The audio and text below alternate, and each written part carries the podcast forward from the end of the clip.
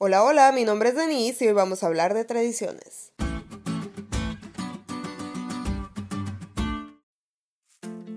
México es un país rico en tradiciones, que si las posadas, la guelaguetza, el Día de Muertos, Día de Reyes, el Día de los Inocentes, el Carnaval de no sé qué y muchas más.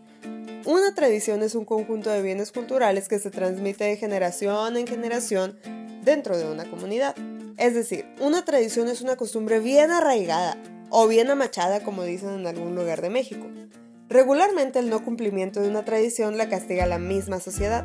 Nadie te mete a la cárcel si no participas de la rosca de reyes, que es un típico pan que comemos el 6 de enero, es decir, el Día de Reyes.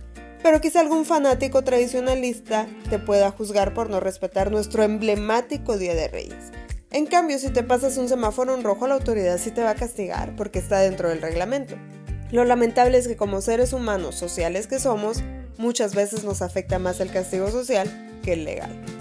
Pero espera, no abandones este podcast, no es una clase de derecho, sí tiene que ver con la lección y más aún con la palabra de Dios. Cuando Jesús vino como hombre a esta tierra existía un grupo de seres humanos llamados fariseos. Y si el mexicano es tradicionalista, los fariseos nos dicen, quítate que ahí te voy.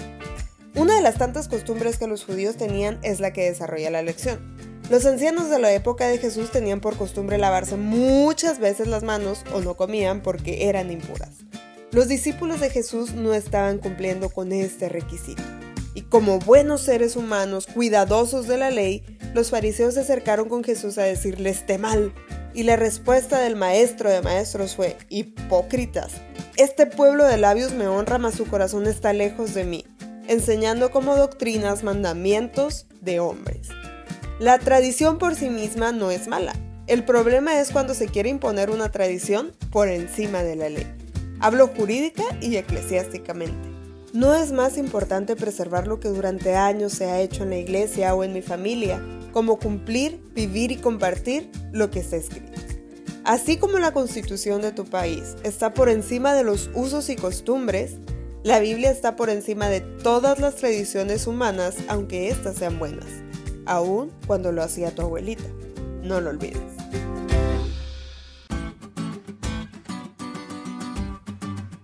¿Te diste cuenta lo cool que estuvo la lección? No te olvides de leerla y compartir este podcast. Es todo por hoy, pero mañana tendremos otra oportunidad de estudiar juntos.